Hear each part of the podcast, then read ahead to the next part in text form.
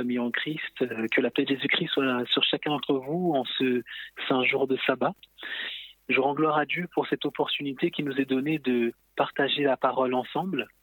Et euh, bien aujourd'hui, nous allons tâcher d'entre d'étudier ensemble un sujet qui sera justement en rapport avec la prière.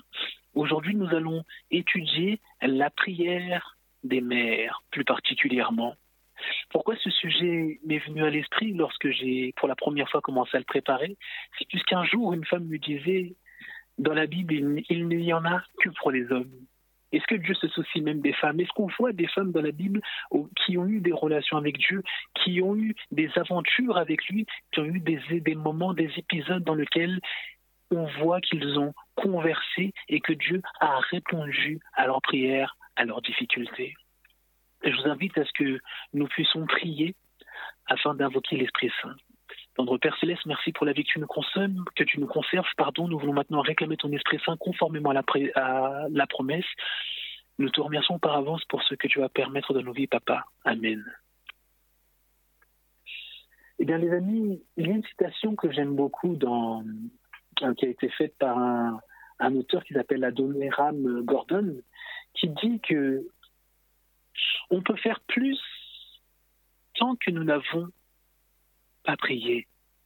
Mais il dit que nous ne pouvons pas faire plus tant que nous n'avons pas prié. Autrement dit, il veut dire que tant que nous n'avons pas prié, il n'y a rien que nous puissions faire, mais tant que nous n'avons pas prié et que nous avons besoin de demander de l'aide, l'intervention divine dans notre vie, il dit que nous avons besoin de prière. C'est la première étape dans la vie du chrétien.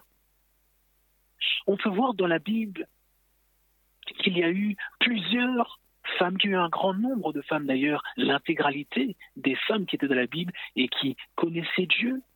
Elles avaient une vie de prière au même titre que leurs époux, au même titre que les hommes tels que Moïse, tels que Abraham, etc.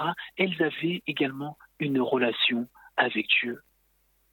Dans la Bible d'ailleurs, on voit que dans Philippiens 4, du verset 6 à 7, on nous demande de nous inquiéter de rien. Ne vous inquiétez de rien, mais en toute chose, présentez vos demandes à Dieu par des prières et des supplications, avec des actions de grâce, et la paix de Dieu, laquelle surpasse toute intelligence, gardera vos cœurs et vos sentiments en Jésus-Christ. Et on voit que ce soit pour Jésus-Christ, que ce soit pour les apôtres, que ce soit pour tous les personnages que nous avons vus dans la Bible qui avaient une relation avec Dieu, la prière était un élément essentiel dans leur vie. Et on peut voir dans la vie de plusieurs femmes qui, elles ont connu, pour beaucoup d'entre elles dans la Bible, une même problématique. Qu'il s'agisse de Sarah, femme d'Abraham, qu'il s'agisse de Rebecca, femme de Isaac, qu'il s'agisse de Rachel, femme de Jacob. On voit que ces trois femmes ont eu une même problématique. Elles ne pouvaient pas concevoir d'enfants. Mais quand on regarde la prière de ces trois femmes et de leurs compagnons, quand on voit ce qu'ils disent concernant le sujet, on se rend compte que le problème qu'ils connaissent dans leur vie va au-delà même de la simple problématique d'avoir un enfant.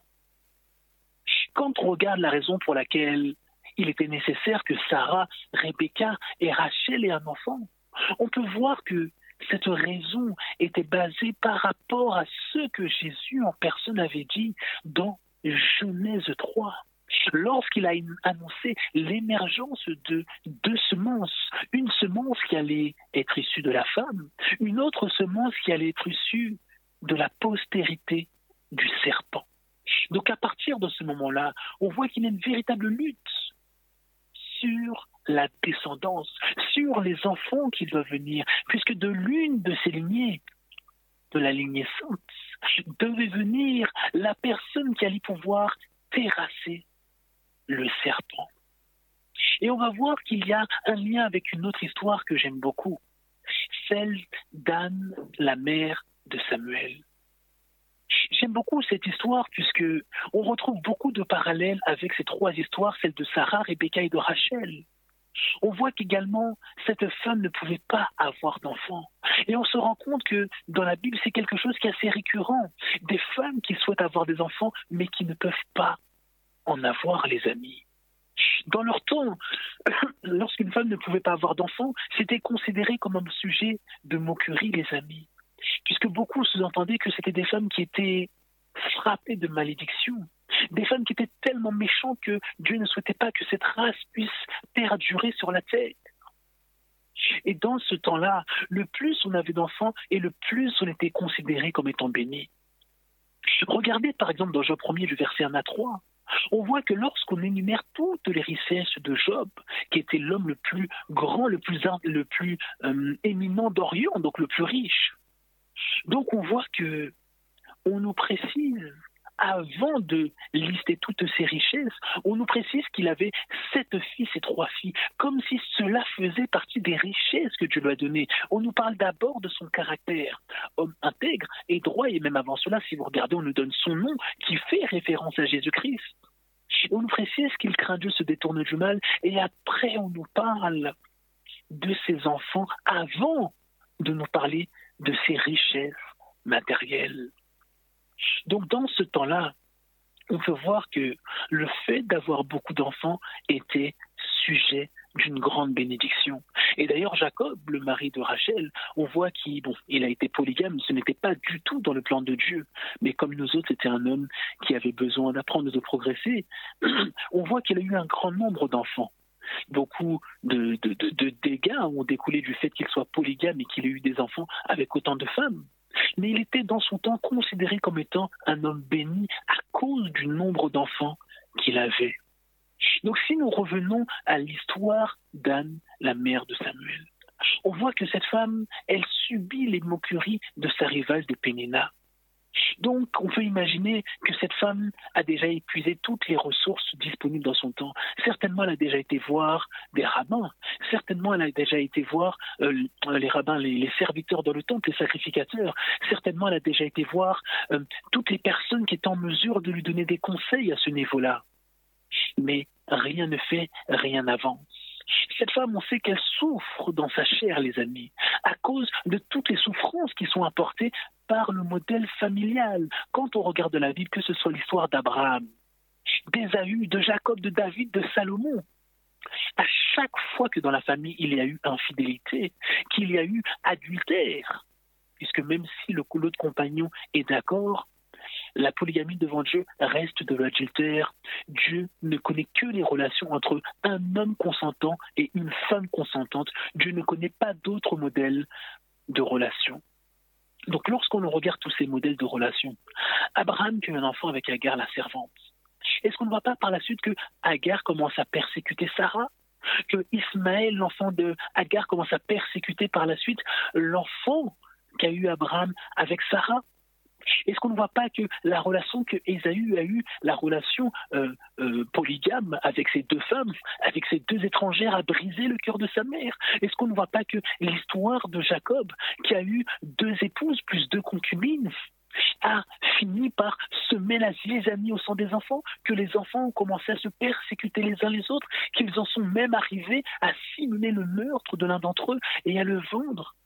Est-ce qu'on ne voit pas que dans la vie de David, cette polygamie a posé problème, les amis? Que justement, au sein de la vie de ses enfants, ont émergé énormément de problèmes. Regardez, sa fille se fait violer par son fils aîné. Ce fils se fait tuer par Absalom. Absalom, par la suite, il va coucher avec les concubines de son père. C'est dégueulasse, les amis, ce sont ses belles-mères. Même si le père est dans la polygamie, et ce n'est pas le plan de Dieu, le fils va encore plus loin dans le péché. Et Salomon, parlons-en les amis, lui qui a eu jusque 1000 femmes au total, 700 épouses et 300 concubines, les amis. Regardez à quel point le modèle familial a une forte a eu un fort impact sur les familles, mais non seulement sur les familles, également sur les peuples. Puisque concernant Salomon, dans 1 roi 11, on nous précise à quel point cette polygamie a eu un impact terrible dans le monde dans lequel il était, puisqu'on nous précise que la vie que Salomon a eue a apporté l'apostasie en Israël et que c'est à cause de cela que le pays va être dispersé par la suite. Vous savez, même les païens savaient qu'il y avait une bénédiction dans un modèle familial qui soit stable. On a l'exemple de Assuérus qui cherche une femme avec des particularités spécifiques pour se marier après qu'il ait divorcé de Vashti, bien qu'il ait été triste et que ce soit fait sur un coup de tête. Pour revenir à l'histoire d'Anne, on peut voir dans 1 Samuel 10 1 Samuel 1, pardon, à partir du verset 10, la manière dont elle s'exprime. Il est écrit Elle donc, ayant le cœur plein d'amertume, priant l'Éternel, pria l'Éternel en pleurant abondamment. Et elle fit un vœu en disant Éternel des armées, si tu regardes attentivement l'affliction de ta servante, et tu te souviens de moi, et n'oublie point ta servante, et que tu donnes à ta servante un enfant mâle, je le donnerai à l'Éternel pour tous les jours de sa vie et aucun rasoir ne passera sur sa tête. Quand vous regardez les amis, à aucun moment cette femme ne commence à dire Oh éternel, je souffre, j'ai mal, tu te rends compte, Pénina se moque de moi, tous les, tous les gens du, de mon village se moquent de moi, non les amis. On voit que cette femme qui souffre atrocement, elle fait une promesse à l'éternel, mais elle ne parle pas de sa propre personne, les amis. Elle ne dit pas que c'est quelque chose qui va soulager sa situation, les amis. Mais quand on regarde la manière, la raison pour laquelle elle prie, on voit que sa prière, au même titre que celles qui ont été faites pour Sarah, pour Rebecca, pour Rachel, elles ont un objectif qui dépasse l'intéressé principal, les amis. Cette prière n'est pas faite pour qu'elle profite simplement de l'enfant, les amis. Bien sûr, en tant que mère, ayant un enfant, c'est quelque chose qui va leur apporter de la joie, mais ce n'est pas l'objectif premier qu'elle recherchait en tant que femme désirant devenir mère. Regardez dans Samuel 2 du verset 12 à 17. Le contexte est posé. On comprend le pourquoi Anne souhaite avoir un enfant de la part de l'Éternel. 1 Samuel 2, verset 12 à 17. Or, les fils d'Élie étaient des méchants hommes, et ils ne connaissaient point l'Éternel, car le train ordinaire de ces sacrificateurs-là envers le peuple était tel que quelqu'un faisait quelques sacrifices. Le garçon du sacrificateur venait, faisait bouillir, lorsqu'on faisait bouillir la chair. Ayant sa main une fourchette à trois dents, avec laquelle il frappait dans la chaudière ou dans le chaudron ou dans la marmite ou dans le pot. Et le sacrificateur prenait pour soi tout ce que la fourchette enlevait. Et il en faisait ainsi à tous ceux d'Israël qui venaient à Silo. Verset 15. Même avant qu'on fît fumer la graisse, le garçon du sacrificateur venait et disait à l'homme qui sacrifiait Donne-moi de la chair à rôtir pour le sacrificateur, car il ne prendra point de toi de chair bouillie, mais de la chair crue. Que si l'homme répondait qu'on ne manque pas de faire fumer tout présentement la graisse, et après cela prends ce que ton âme souhaitera, alors il lui disait Quoi qu'il en soit, tu en donneras maintenant, et si tu n'en donnes, j'en prendrai par force. Et le péché de ces jeunes hommes fut très grand devant l'Éternel, car les gens ont méprisé l'oblation de l'Éternel. Donc rendez-vous compte, les leaders de l'époque, les amis, qui représenteraient, s'ils étaient dans notre époque, les pasteurs, les amis, ou les anciens dans les maisons, on voit que ces personnes, ils donnent un témoignage qui est exécrable. Lorsqu'ils dans le service, on voit que s'expriment les passions les plus viles, les amis. On se rend compte que contrairement aux grands hommes de la Bible, entre guillemets, quand je dis grands hommes, tels que Moïse, tels que Abraham, tels que Jésus, tels que Jean le Baptiste, tels que les apôtres, ils n'ont pas remporté la victoire sur l'appétit, sur l'alimentation. Or, dans la Bible, les amis, la première tentation qui est venue à Adam, au même titre que Jésus, que Daniel, etc., c'est l'alimentation.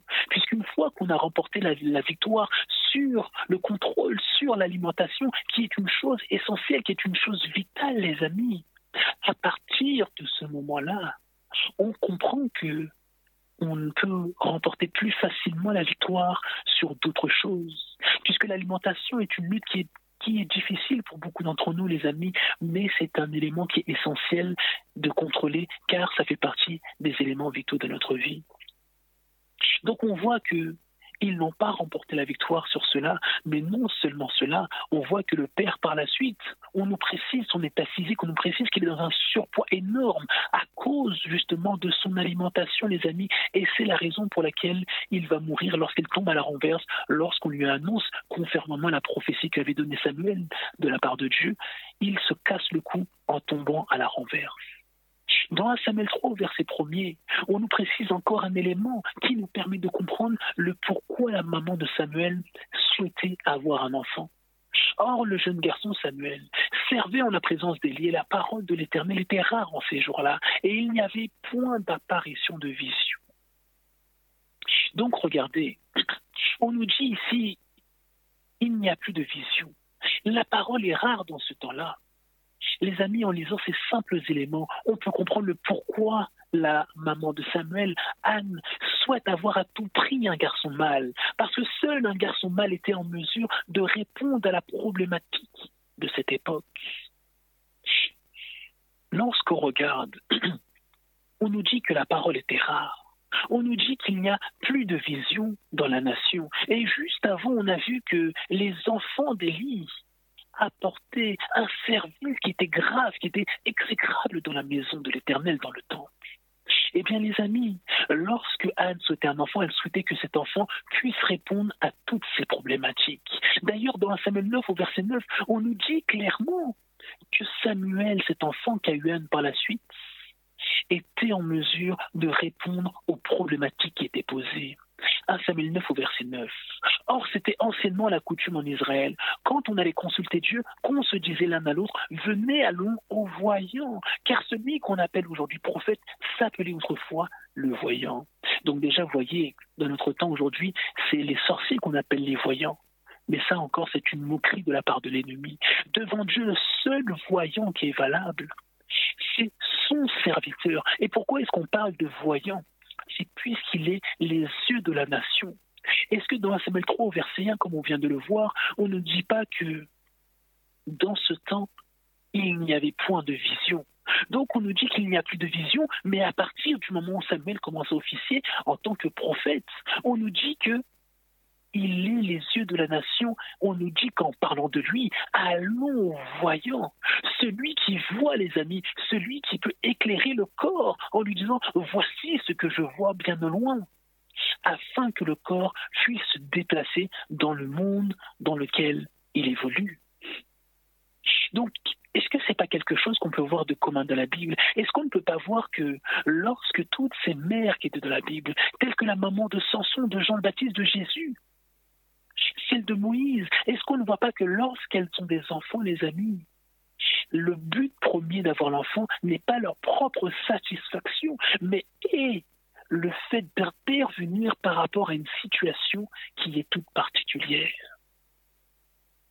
Dans 1 Samuel 2 du verset 12 à 13, on peut voir la manière dont Anne a prié pour obtenir cet enfant.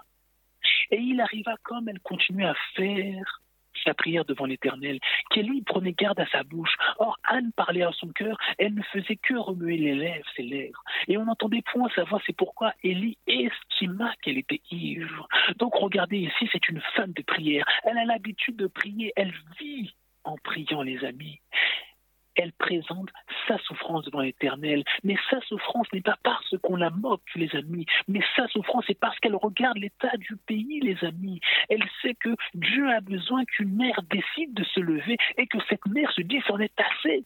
La souffrance que je vois dans ma nation, dans ce pays, ça doit prendre un terme. Dieu a besoin qu'une mère se lève, se dise je vais faire un enfant par la gloire de Dieu et cet enfant, je vais l'élever de telle sorte qu'il puisse bouleverser le monde dans lequel dans lequel il pourra changer la vie de ceux qui accepteront, qui accepteront de rencontrer un sauveur, les amis. Donc cette femme a compris la raison pour laquelle il fallait qu'elle ait un enfant.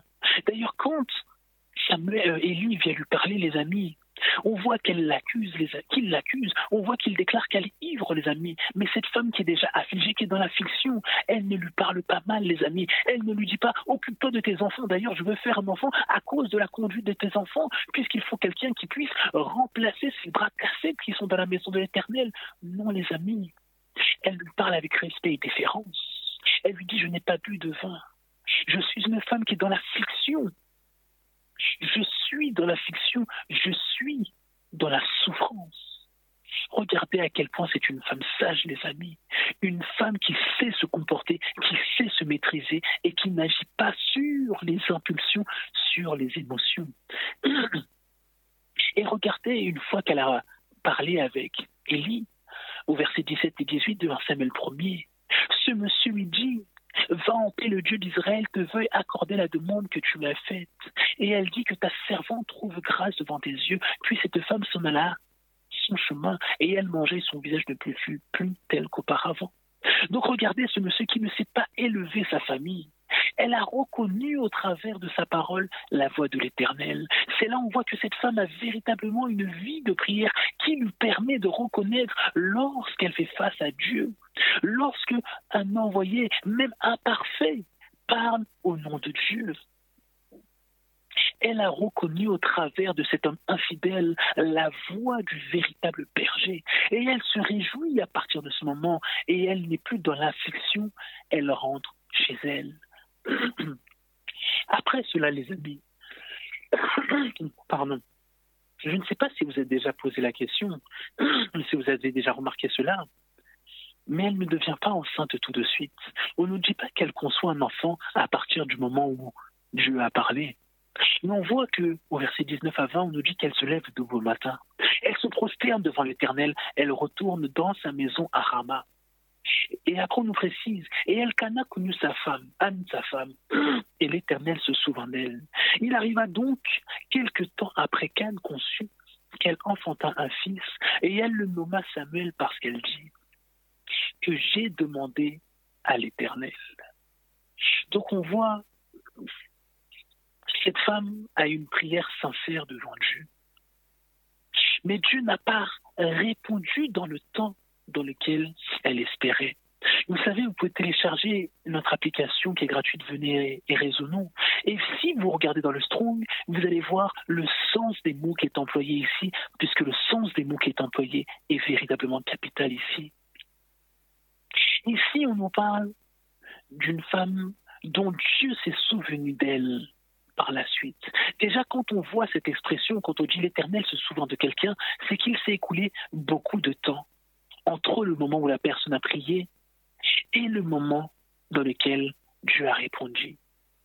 Et on nous dit que quelques temps après, mais si on regarde ce que signifie le quelque temps après en hébreu, on voit qu'il s'agit de plus d'une année.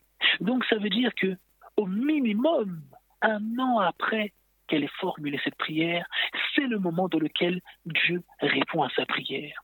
Mais regardez, Anne a dû avoir la foi, les amis.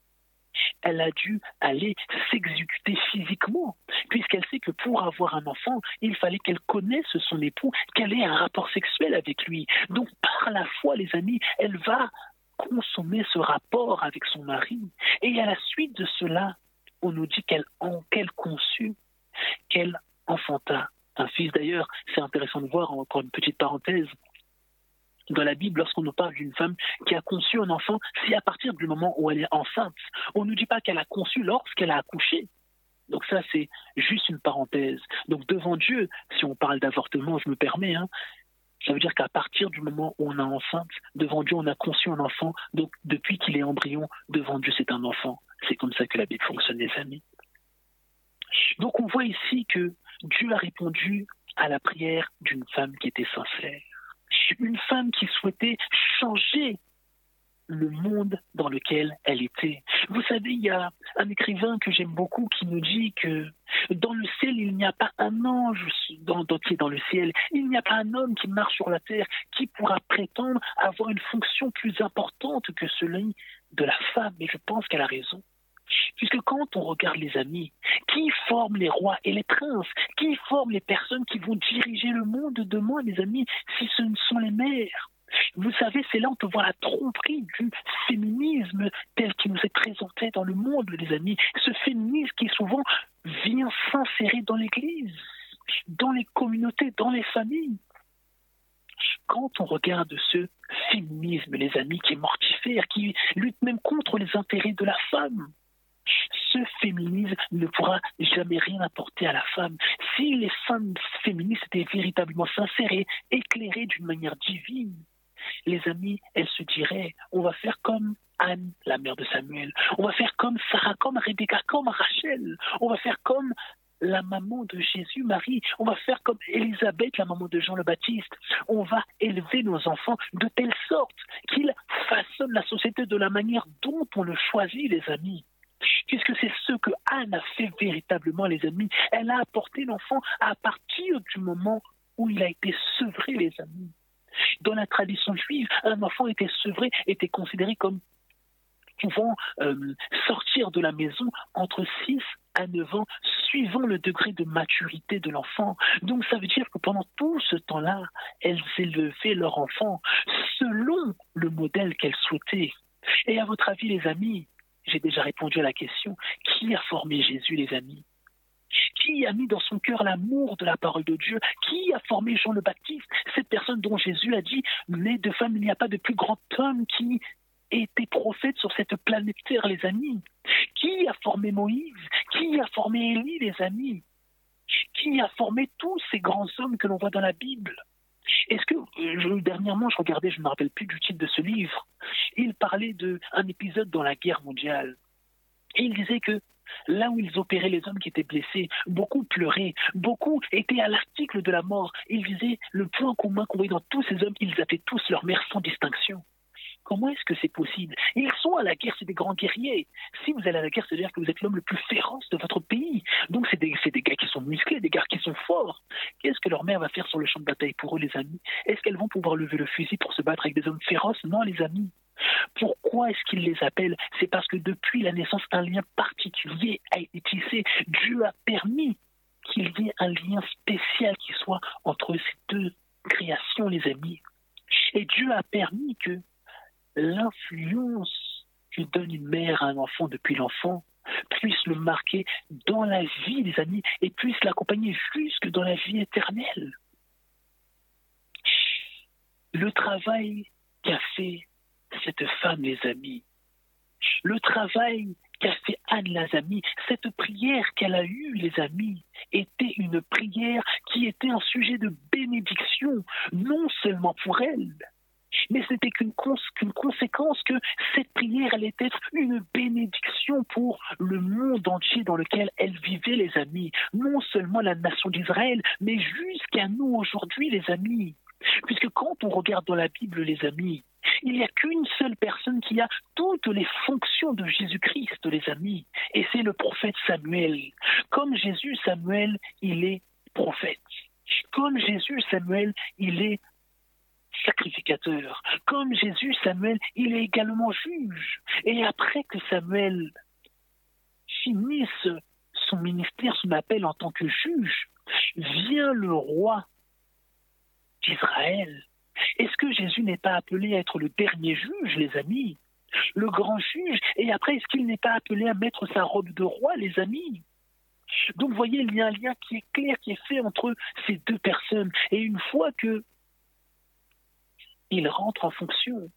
On peut comprendre que les époques entre lesquelles Jésus a été appelé et l'époque dans laquelle Samuel a été appelé sont des époques qui sont véritablement très similaires. Il y avait un travail qui était similaire qui devait être fait entre ces deux époques. Donc je vais revenir sur le verset 20 de 1 Samuel 19, les amis parce que c'est important que je vous donne cette précision. Pour ceux qui ont les Android, vous pouvez télécharger notre application, c'est gratuit. Mais ceux qui n'ont pas euh, l'application, malheureusement, euh, qui n'ont pas Android et qui sont chez Apple, il va falloir attendre encore un peu de temps, le temps que notre application soit terminée.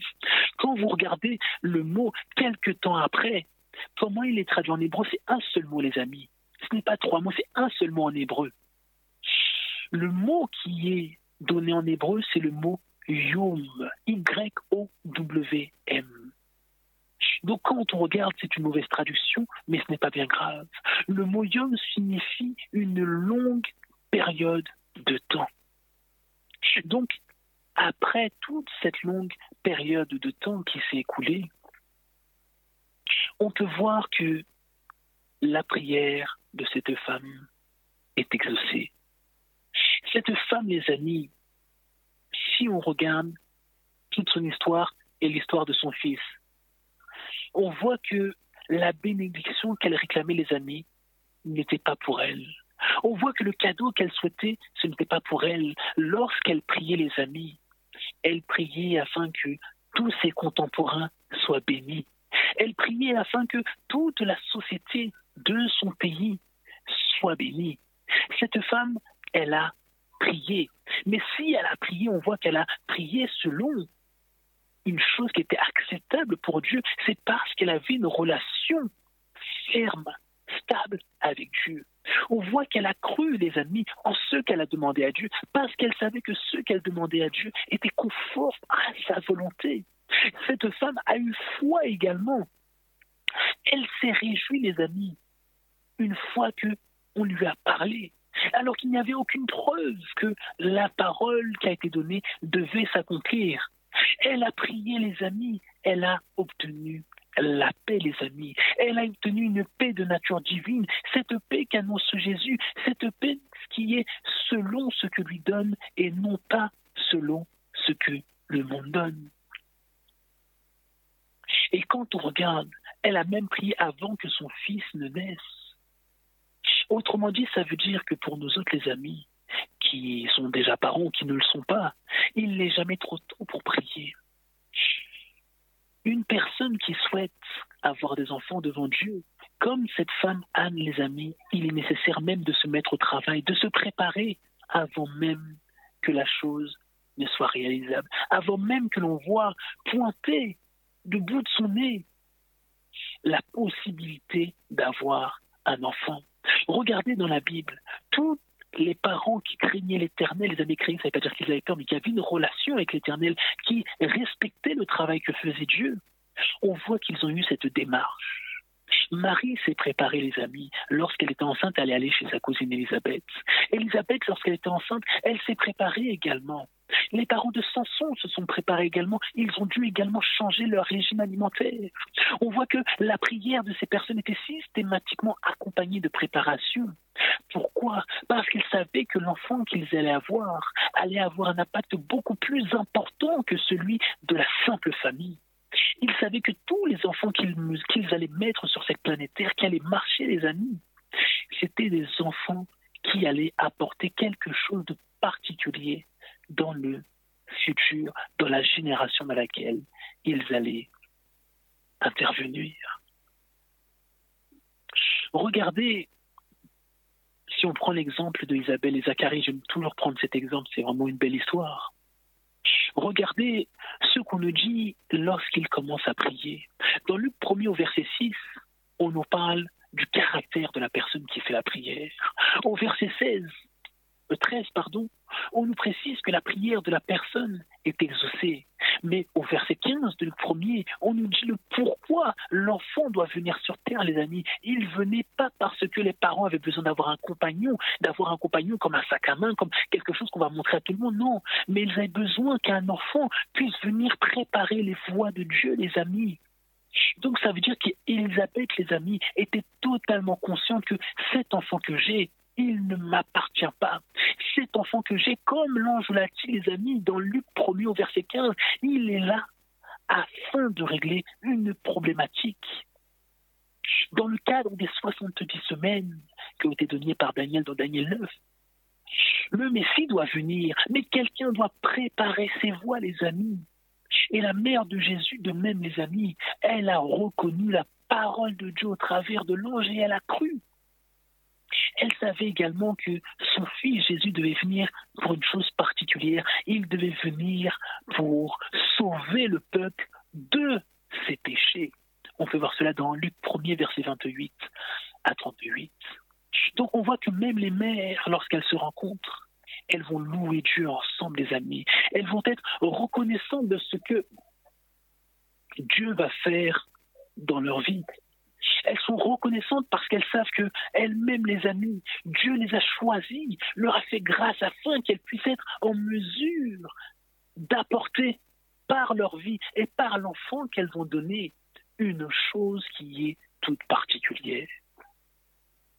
Dans 1 Samuel 1 au verset 24, les amis, on voit que Anne, la maman de Samuel, une fois que l'enfant est sevré, on voit qu'elle vient faire un sacrifice de remerciement.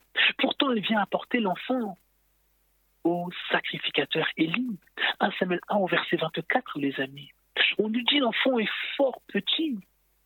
Donc le plus jeune auquel, dans la tradition juive, on pouvait donner un enfant, on pouvait le faire sortir de la maison, c'était 6 ans.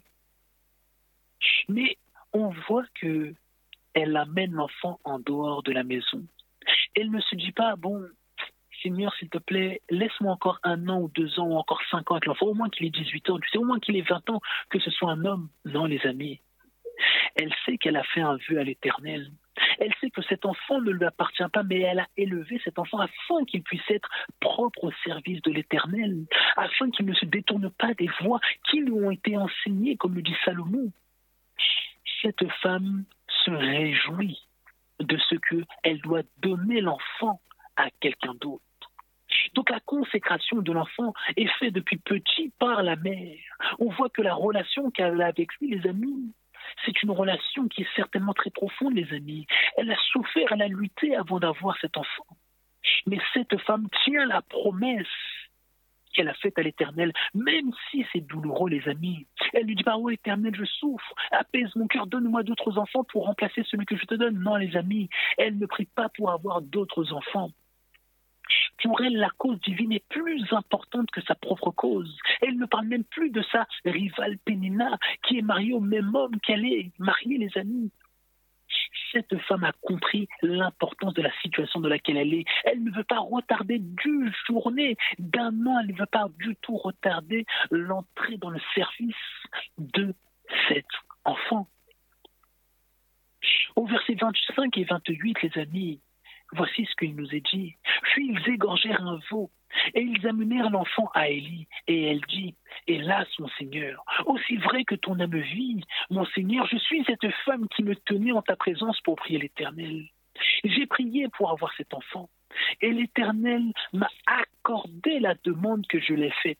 C'est pourquoi je l'ai prêté à l'Éternel. Il sera prêté à l'Éternel pour tous les jours de sa vie, et il se prosternera là devant l'Éternel. Gloire à Dieu. Quelle parole, les amis. Cette femme, les amis, elle a consacré elle-même son enfant. Si vous regardez, on ne nous parle pas en fait de l'intervention de son père. Là, on ne nous parle que du travail qu'a fait sa mère. Bien sûr, son père a dû faire un travail. On voit que lui-même se déplace euh, pour faire les sacrifices, les amis.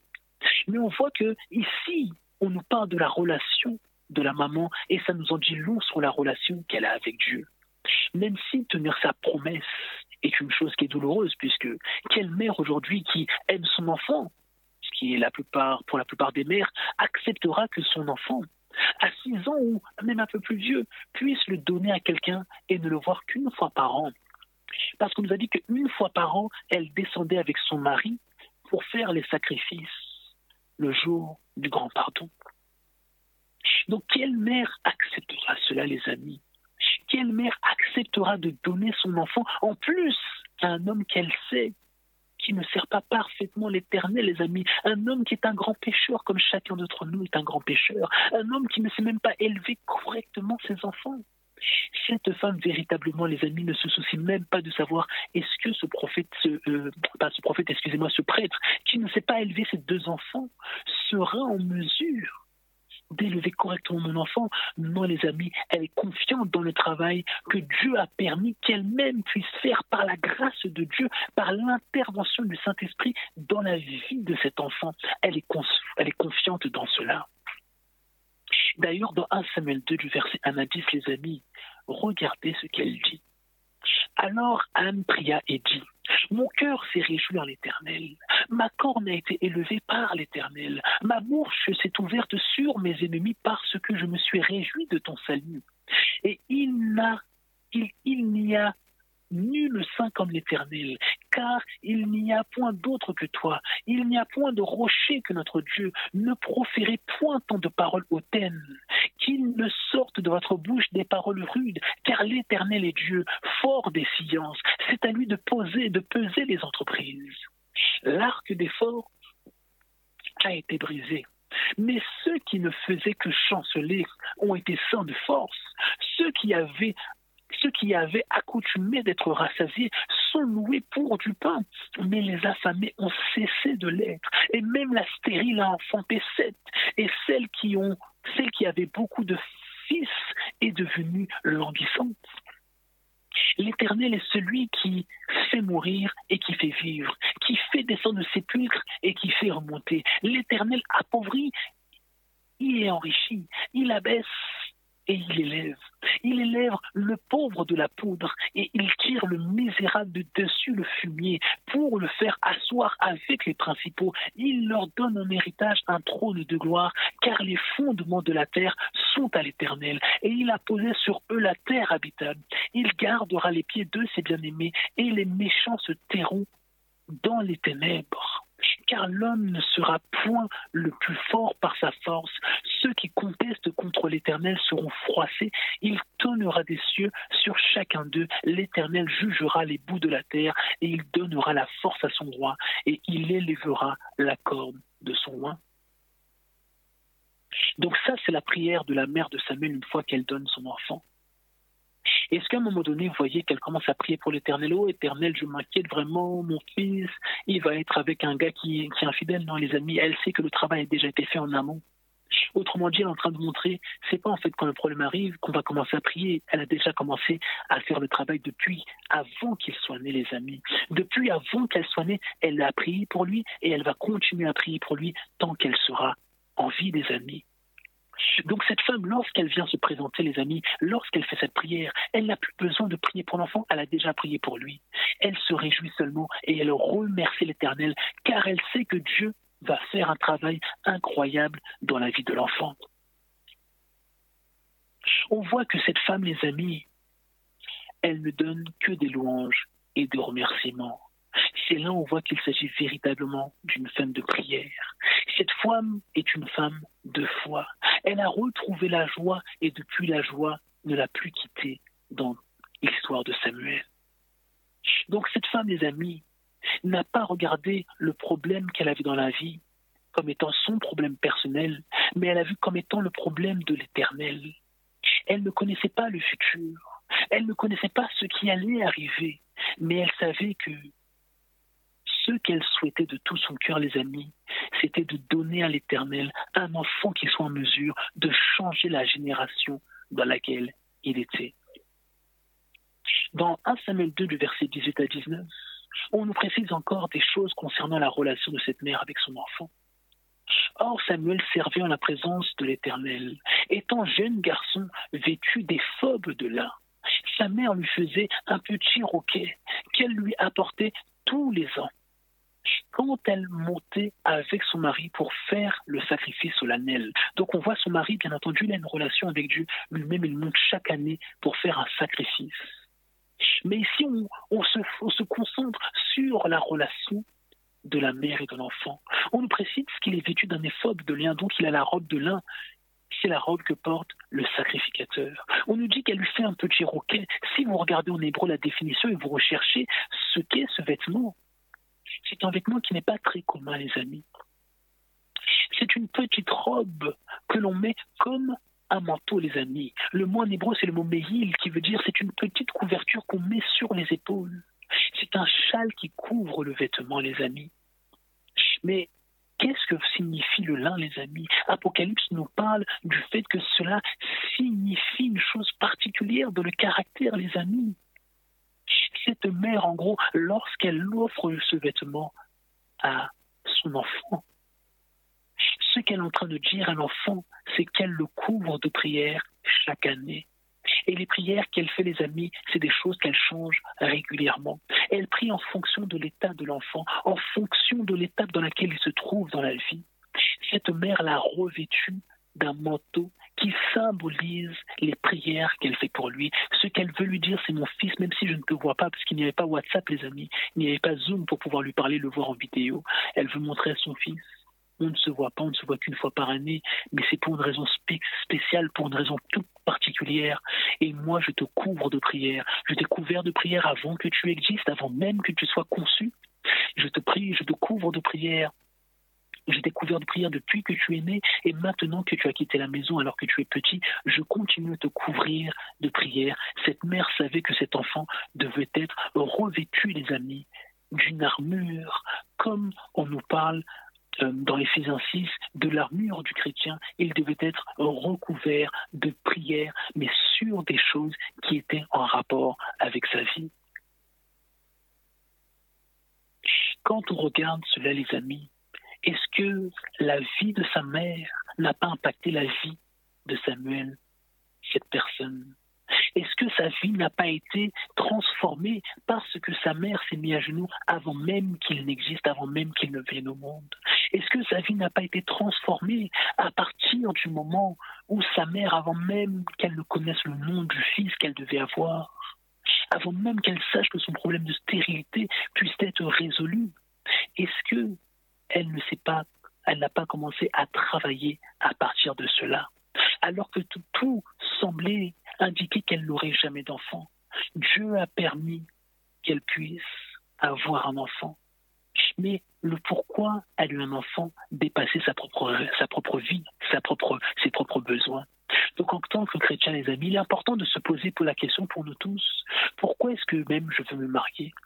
Est-ce que je veux me marier, puisque c'est dans le cadre du mariage qu'on a un enfant devant Dieu Est-ce que je veux me marier simplement pour avoir un enfant, parce que ça va m'apporter de la joie? Les amis, l'enfant n'est pas un jouet, ce n'est pas comme un chat, quelqu'un qui on va caresser, on va nous apporter de la joie. Si devant Dieu on se marie, c'est puisque comme on le voit dans Genèse 1er, le couple est en mesure, il devrait être en mesure de représenter Dieu dans la société, il devrait être une représentation vivante de ce qui est Dieu réellement.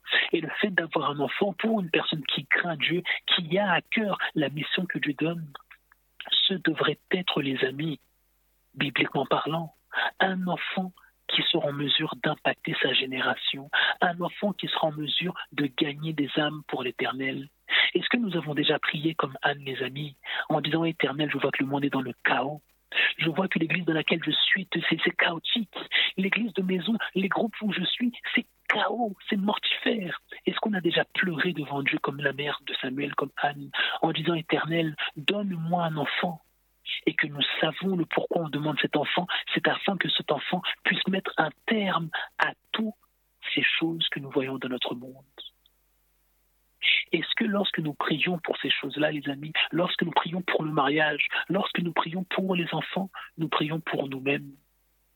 Ou est-ce que nous gardons l'esprit concentré, l'esprit focalisé sur notre Créateur, sur Jésus-Christ et la mission qu'il est en train de mener depuis le sanctuaire céleste?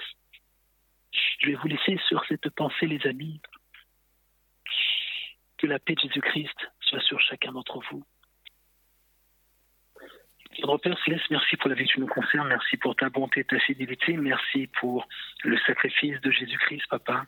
Nous te remercions, tendre Père Céleste, pour ta parole sainte et nous te demandons, dans le nom de ton Fils Jésus-Christ, Père, de bien vouloir nous diriger, de bien vouloir nous emmener dans tes voies, de bien vouloir nous emmener à chercher l'accomplissement de ta volonté dans notre vie, Père. Que ton Esprit Saint soit sur chacun d'entre nous. Nous avons pris dans le nom de ton Fils Jésus-Christ et pour ta gloire. Amen.